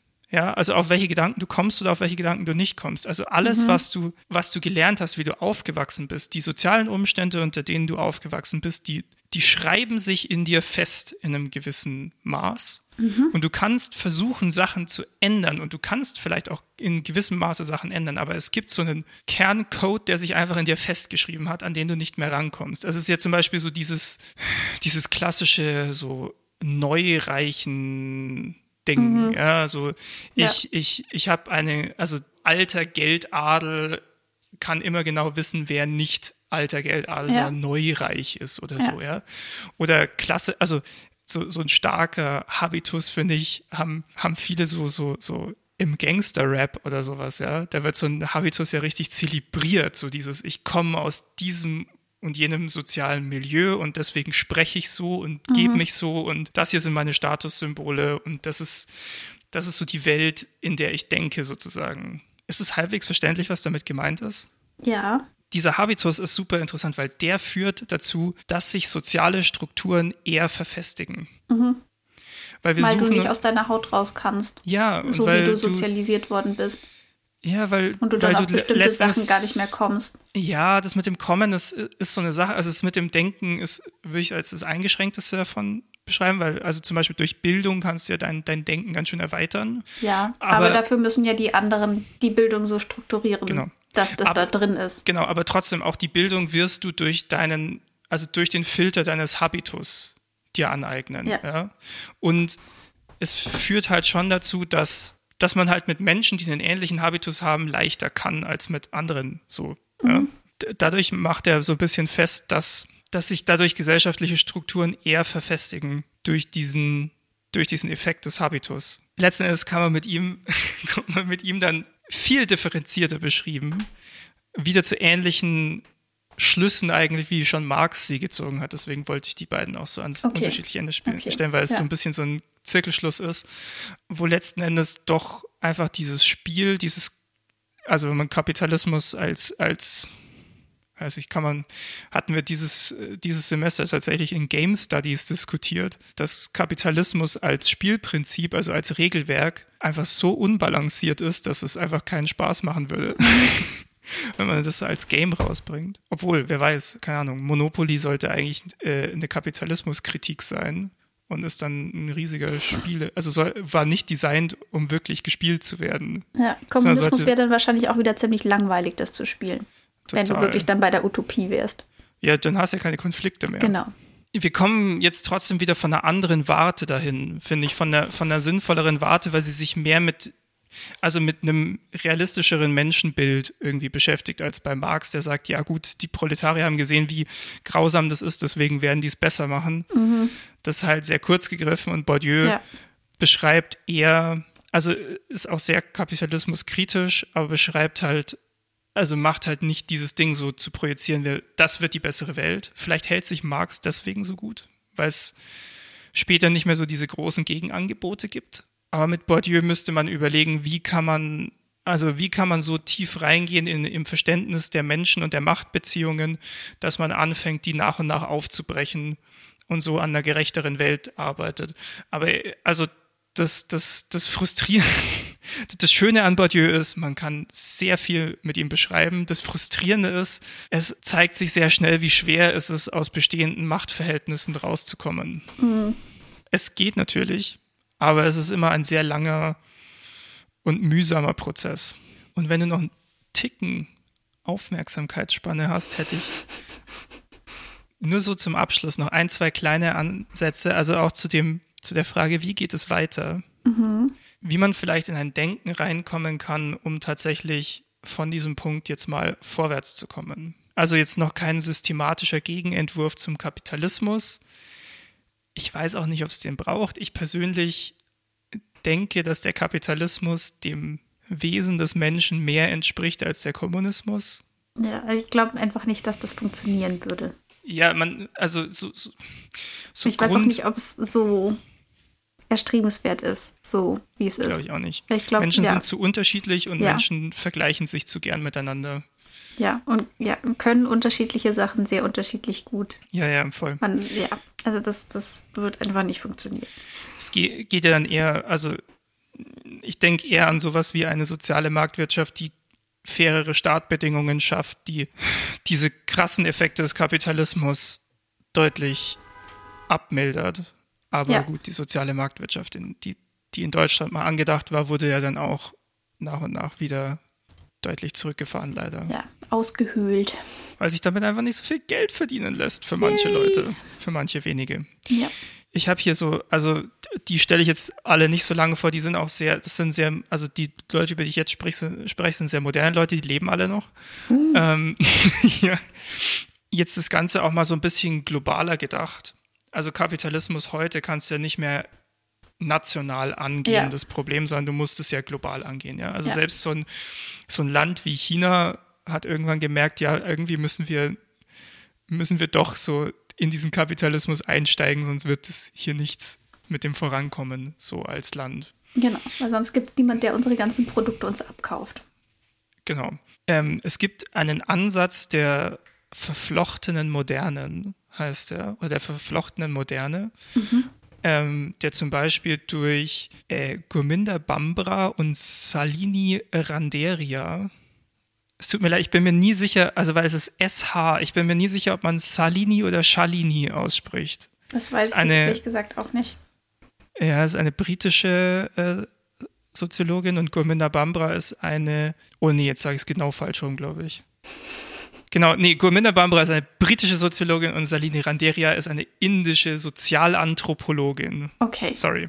Die haben ganz, also die gehen nochmal zurück zur, zur, zur Kolonialgeschichte auch, die auch sehr stark unser kapitalistisches Denken heute noch prägt. Also, ja. also die arbeiten zum Beispiel sehr schön heraus, dass, dass diese Selbstverständlichkeit, mit der gerade westliche Firmen in Länder des globalen Südens expandieren, um dort einfach billigere Arbeit abzugreifen oder auszubeuten, wie man das dann nennt. Also reproduziert einfach so Muster aus, aus dem Kolonialismus. Ja? Also wir gehen halt dahin und nehmen uns, dahin. was wir brauchen. Genau. Oder wollen. Weil die auch ganz schön herausarbeiten, dass der Kolonialismus nicht nur das Bild der kolonialisierten Länder geprägt hat, sondern auch der ehemaligen mhm. Kolonialmächte von mhm. sich selbst. Ja. Und diese, diese Bilder die damals entstanden sind, sind so krass teilweise noch in unseren Köpfen oder haben sich so krass verselbstständigt, dass wir die heute noch weiterhin reproduzieren. Das ist sehr interessant. Warum ist Europa und Nordamerika anderen Teilen der Welt so weit voraus? Weil wir die halt krass ausgebeutet haben. Ja. Also weil wir profitiert haben und weiterhin profitieren äh, dadurch, dass, dass es da, dass die halt darunter leiden. So. Ja um so, so globale soziale Ungleichheit zu beschreiben oder zu messen, gibt es einen ganz interessanten Begriff von, den haben zwei sehr spannende SoziologInnen zusammen äh, erarbeitet. Ähm, der, der indische Soziologe Amartya Sen und die amerikanische Sozialphilosophin Martha Nussbaum. Mhm. Die haben den Begriff der Capabilities eingeführt. Das ist eine Idee, ich glaube, das hast du ganz am Anfang eigentlich schon mal angesprochen. Also Ungleichheit nicht daran zu messen, welches, wie viel verdient eine Person, sondern zu, zu gucken, wie groß sind die Möglichkeiten einer, eines Individuums, sich selbst Ziele im Leben zu setzen, also Ziele zur Selbstverwirklichung zum Beispiel, und wie groß ist die Chance, das dann auch zu erreichen. Also wie frei sind die Leute, sich ihre eigenen Gedanken zu machen und eigenen Ziele zu setzen und wie capable, also wie, wie, wie sehr ist es ihnen möglich, diese mhm. Ziele auch zu erreichen, sozusagen. Spielt da auch mit rein, was für Ziele man sich setzen kann? Ja, genau, das ist das meine ich mit Freiheit, sich Ziele selbst zu setzen. Ja? Ich meine, sich irgendwelche Ziele zu setzen, das ist ja nochmal was. Die Frage ist ja auch, was für Ziele kannst du dir setzen? Also, was hältst du überhaupt für erreichbar und was setzt du dir für Ziele? Genau das meint es. Genau okay. das meine ich damit. Genau. Okay. Also der, der, der Horizont der Ziele, die überhaupt ah, okay. möglich Gut. sind, sozusagen. Ja. ja? Ähm, also was für Zielsetzungen sind möglich? Wie frei bin ich darin, mir diese Zielsetzung wirklich selbst auszusuchen? Wie groß ist die Chance, dass ich das wirklich schaffen kann? Und dass man von diesen Fragen aus dann rückwärts arbeitet zur Ursächlichkeit. Woran liegt es? Also liegt es an gewissen gesellschaftlichen Regeln? Liegt es an Kapitalgründen und so weiter. Mhm. Und dass man darüber eigentlich versucht, letzten Endes diese, also Gesellschaft insofern neu zu denken, dass man mehr auf diese Capabilities achtet und nicht nur auf einen Grund, der die bedingen kann. Dass man eben nicht nur über die Ökonomie spricht, mhm. sondern wirklich für, für verschiedene Problemstellungen fragt, also was ist da eigentlich der beschränkende Faktor? Ist es wirklich die Ökonomie? Ist es eine, eine gesellschaftliche Norm? Ist es, mhm. ja? Also du kannst ja zum Beispiel ähm, äh, das Beispiel der gleichgeschlechtlichen Ehe ist ein ganz gutes Beispiel, wo es nicht ein, oder in den meisten Fällen nehme ich an, nicht ein ökonomischer Umstand ist oder war ja. in Deutschland, der Menschen davon abgehalten hat zu heiraten, sondern einfach eine gesellschaftliche Norm, die das verhindert mhm. hat. Ja die sich in einem Gesetz niedergeschlagen hat. Deswegen konnte man da auch nicht eine ökonomische Lösung für dieses Problem mhm. erarbeiten. Ja. Und insofern ist dieser Capabilities-Ansatz, finde ich, sehr elegant, weil du, weil du mehr zu der Frage kommst, was ist eigentlich die richtige Lösung für dieses Problem? Wo müssen wir da wirklich ansetzen? Und ich glaube, man so zu einer, also wenn man das sehr konsequent verfolgt, könnte man mit so einem Denken zu einer sehr guten neuen Welt kommen, sozusagen. Also so da, wo, wo wir alle auch so im Sinne Adornos äh, den Raum haben, uns selbst zu verwirklichen, sozusagen. Mhm. Das Einzige ist, also die, eine Kritik, die es daran gibt, an diesem Begriff, ist eben, dass, dass es empirisch unfassbar aufwendig ist. Ja. Weil es sehr schnell super komplex wird und eigentlich ist es empirisch nicht leistbar. Es ist aber eine schöne Idee. Ja. Ich denke schon, dass es da zumindest ein paar Stellschrauben gäbe, die größere wären, die dann relativ viele andere von diesen Unterproblemen irgendwie bedingen oder beeinflussen würden. Ja, natürlich. Ja. Und Ökonomie ist oft eine große Stellschraube dabei. Ja. Das wird sich auch immer wieder so zeigen, aber ich, ich finde trotzdem diesen Gedanken, die, dieses reine ökonomische Denken zu überwinden, sehr wertvoll. Ja. Weil ich glaube, mit dem reinen ökonomischen Denken wirst du auch nicht alles lösen, also selbst nicht mal alles Ökonomische lösen können. Ja, ich überlege nur gerade, also ich finde über diesen Begriff ökonomisch so ein bisschen schwammig. Was ist das eigentlich? Das Wirtschaftliche. Das Wirtschaftliche. Nee, aber ich meine, es gibt ja schon auch immer wieder so Advokaten zum Beispiel für ähm, bedingungsloses Grundeinkommen etc., was mhm. ja eine stark ökonomische oder wirtschaftliche Lösung für viele Probleme wäre oder die Idee wäre, dass man dafür dadurch relativ viel lösen könnte. Und ich glaube schon, dass da, dass das auch viele Dinge zumindest einfacher machen könnte für oh viele oh ja. Menschen. Also das wird natürlich nicht alle Probleme lösen, die wir haben, aber ich glaube, man könnte damit, wenn man das gescheit angeht, Voll. dadurch viele andere Sachen einfach leichter machen. Sorry, jetzt muss ich nochmal. Ich bin ein großer Martha Nussbaum-Fan geworden über die letzten Jahre. Ich habe von der ein ganz tolles Buch gelesen, das heißt Königreich der Angst, weil sie beschäftigt sich mit einer Sache, mit der sich ganz viele SoziologInnen nicht beschäftigen, nämlich mit Gefühlen. Also ganz oft geht man halt so von rationalen Menschen aus, ja. aber wir sind ja im Alltag nicht rational. Also so wie man in der Wirtschaft immer dem Homo economicus arbeitet, den es auch nicht genau. gibt. In Königreich der Angst arbeitet sie vier demokratiegefährdende Gefühle heraus, die alles, also es ist Angst, Neid, Ekel, Ekel, danke, und noch irgendeins von diesen, also es sind alles so Grundgefühle des Menschen. Verdammt, jetzt habe ich eins vergessen. Was ist immer das eine, das mir nicht. Ja, Zorn, Zorn, danke, Zorn. Ja. Ich bin gerade einfach Neid, echt nur die negativen Grundgefühle durchgegangen. Angst, Neid, Zorn und Ekel. Und letztendlich, also sie sagt, äh, Neid, Zorn und Ekel hängen eigentlich alle auch von der Angst ab. Ja. Es ist mega spannend, weil sie das auch so eben äh, auf so sozialtheoretischer Ebene da bespricht, obwohl das Buch ist super, also es ist mega leicht zu lesen. Die bemüht sich um eine sehr ähm, klare Sprache oder einfache Sprache auch und ich weiß nicht, die, die, schreibt auch mit so einem trockenen Humor dabei. Das ist einfach, also es liest sich auch einfach schön mhm. irgendwie so. Da schreibt sie dann auch darüber, wie sie sich lange uneins war über das äh, bedingungslose Grundeinkommen, dass sie inzwischen aber doch davon überzeugt ist, weil es Leuten Angst nehmen kann. Also diese, diese Existenzangst. Ja. Also ich meine, es ist eine, sie ist Amerikanerin, gerade in den USA ist es ja noch viel krasser. Also du hast ja viel weniger soziale, also so Auffangnetze als jetzt bei uns in Deutschland zum ja. Beispiel. Aber das fand ich ganz interessant, also weil, weil man damit also ökonomisch gesehen in einer deutlich angstbefreiteren Gesellschaft leben würde. Ich glaube, was auch ganz wichtig ist, dass finanzielle Sicherheit auch einfach dazu führt, dass du überhaupt mentale Kapazitäten hast, um über irgendwas ja. außer um dein bloßes Überleben nachzudenken. Ja, ja, klar. Weil, weil, ich glaube, ich weil, hatte gerade kein Verb in diesem Satz, aber ihr wisst schon, was ich meine. Nachzudenken ist ein Verb. Hatte ich, habe ich? Ja. Ah, okay. Ich ähm, glaube, es hat vorher noch irgendwas gefehlt. Egal.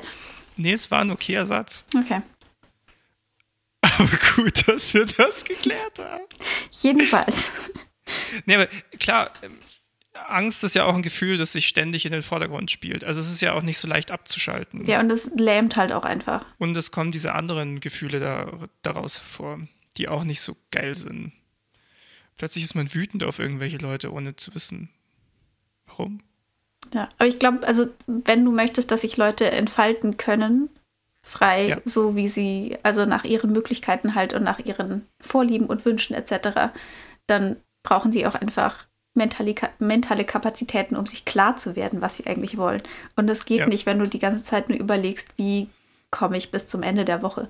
Von daher, ja, ich weiß nicht. Ich, äh, die, die, die, das mit den Capabilities wollte ich deswegen auf, äh, auf jeden Fall einfach noch einmal mhm.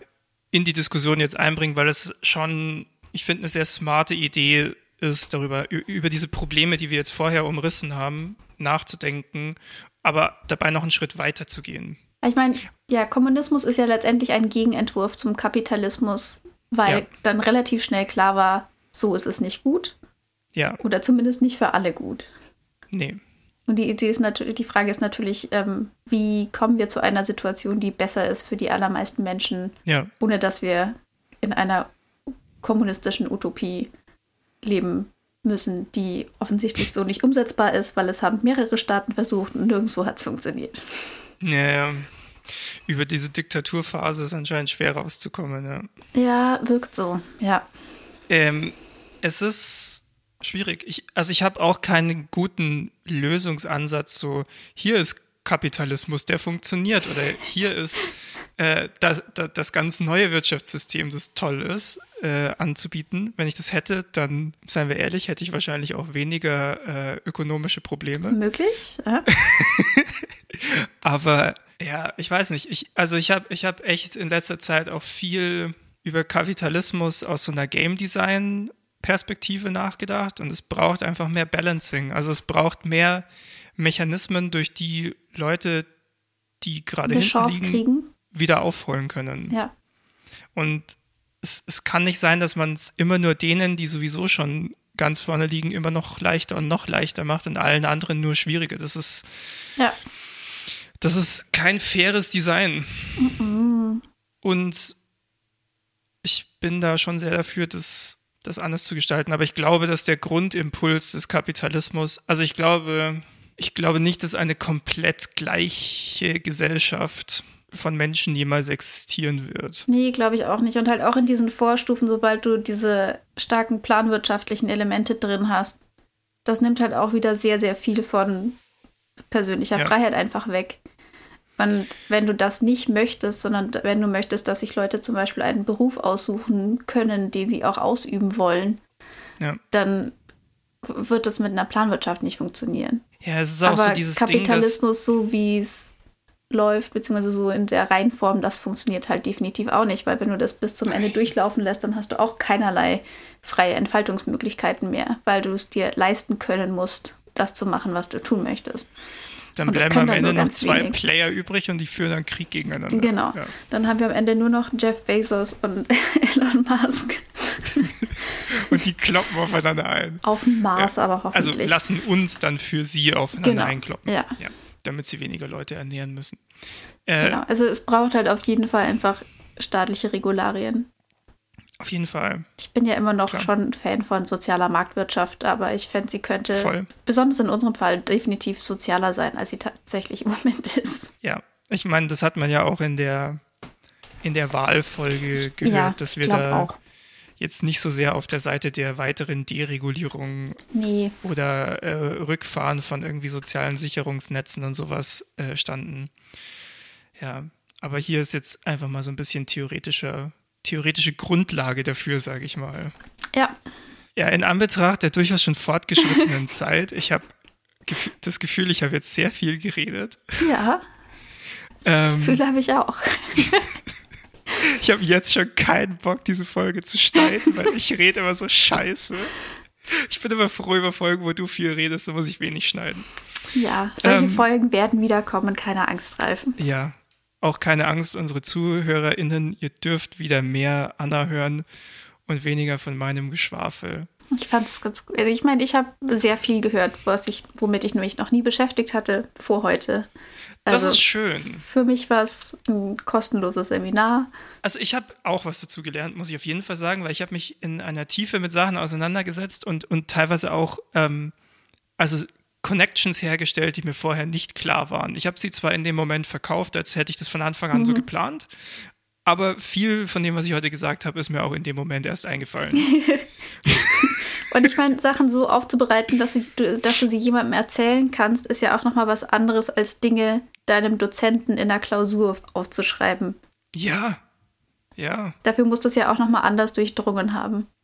Um ja, es dann jemandem zu erklären, der davon keine Ahnung hat es ist ja auch ein anderer Modus hier, ne? Ja. Also es ist ja, ich, ich, ich will ja jetzt nicht das so präsentieren, als hätte ich das alles gelernt, sondern ich will ja wirklich den Dingen jetzt gerade auf den Grund gehen. Und das ist schon spannend. Also ich merke gerade wieder, warum ich die Soziologie so mag. Schön. Aber bevor wir jetzt abschweifen, weil mir jetzt schon wieder andere TheoretikerInnen in den Sinn kommen,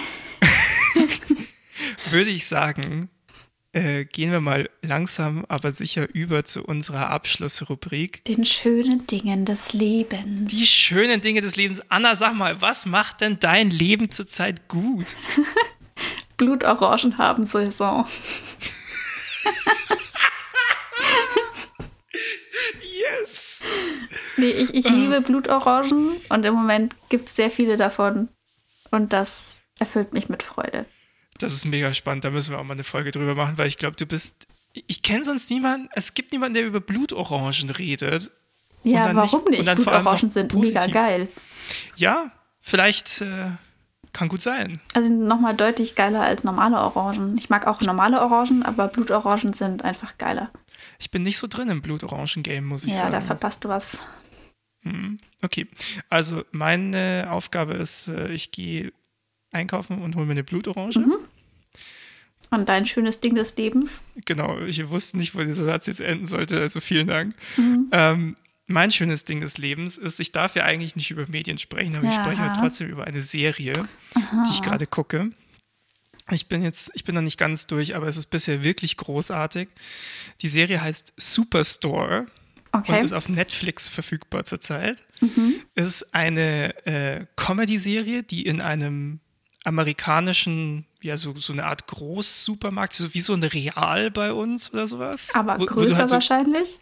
Wirklich alles kriegst, mhm. spielt. Ich, ich empfehle diese Serie nicht nur, weil ich sie als Serie super, also die ist tatsächlich richtig witzig und gut geschrieben, sondern auch passend zu unserem Thema. Es werden richtig viele kapitalismuskritische Dinge aufgefasst, beziehungsweise, ja, es geht halt einfach, also geht halt einfach um diese Leute, die in diesem Job arbeiten, also in diesen Jobs arbeiten und auch um, also ganz oft um die Fragen, was die alles hinnehmen müssen, um diese Jobs, mit denen sie sich kaum über Wasser halten können, überhaupt noch behalten zu können. Ja? Und immer wenn sie anfangen, nur drüber nachzudenken, sowas wie eine Gewerkschaft zu gründen, dann kommt sofort Corporate daher und sagt, hey, also wenn wir hier nochmal das U-Wort hören, also Union, ja, dann müssen wir wahrscheinlich einfach die ganze Filiale zumachen hm. und solche Dinge. Und okay. auch wenn das natürlich eine fiktive Serie ist, ich finde es krass, wie, wie, wie sehr man dann selber, weil einem die Figuren doch ans Herz wachsen, den Stress spürt von, was, die verlieren jetzt alle ihren Job, oh Gott, oh Gott, oh Gott, aber es gibt ja keinen Ausweg aus dieser Situation. Mhm. Mhm. Ja, Okay. Tolle ja. Serie. Okay. Also tatsächlich auch sehr witzig, aber auch aus dieser Perspektive tolle Serie. Mhm. Kann ich nur empfehlen. Okay. Dann hätte ich diese Regel auch mal wieder gebrochen. ähm, jetzt noch ganz kurz der Abschlussrand. Bitte diskutiert mit uns. Also auch gerne hier zu Kapitalismus und Kommunismus. Mhm. In welchem Team spielt ihr?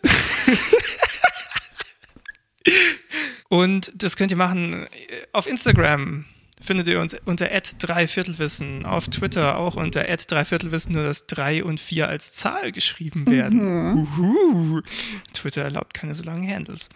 Allgemein, wenn ihr den Podcast gut fandet, unterstützt uns, indem ihr uns dort auf den Socials folgt, indem ihr uns auf Spotify folgt, indem ihr uns, ihr könnt uns inzwischen auf Spotify auch Sternebewertungen geben. Gebt uns einfach mal fünf Sterne.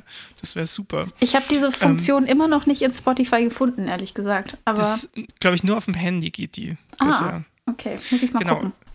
Ihr könnt uns auch äh, unterstützen, indem ihr äh, euren FreundInnen sagt, hey, das ist ein cooler Podcast, hört da mal rein. Oder man kann auch so eine ähm, Spotify-Folge ganz einfach in der Insta-Story teilen für die Leute, die so richtig so im Tech-Game drin sind. Also die ganzen jungen Leute, die uns zuhören. Okay, und, und ähm, ja, genau. Diese Dinge. Und damit sage ich mal, vielen Dank, dass ihr uns und zu eurem Unglück leider vor allem viel mir heute zugehört habt. Wir bedanken und, uns an dieser Stelle herzlich bei Ralf für seine Recherchearbeit und dafür, dass er dieses Semester in, im Studium gut zugehört hat. Du, die Oder in den drei. letzten drei Semestern, sorry. Ja. Das heißt, wir also bedanken also uns indirekt auch bei der Uni Bayreuth. Vielen Dank an die ProfessorInnen der Soziologie ja. in der Uni Bayreuth. Die haben eine gute Arbeit gemacht. Ich ja, habe viel gelernt. So. Ja. Es, und die begeistern auch. Also wenn ihr euch überlegt, hey, ich möchte Soziologie studieren, Uni Bayreuth ist nicht der schlechteste Ort dafür tatsächlich. Okay. das ist ja hier. Ähm, ja, habt eine schöne Zeit, bleibt gesund und wir hören uns nächsten Monat wieder yes. mit einem neuen Thema. Jo, macht's gut. Ciao. Ciao.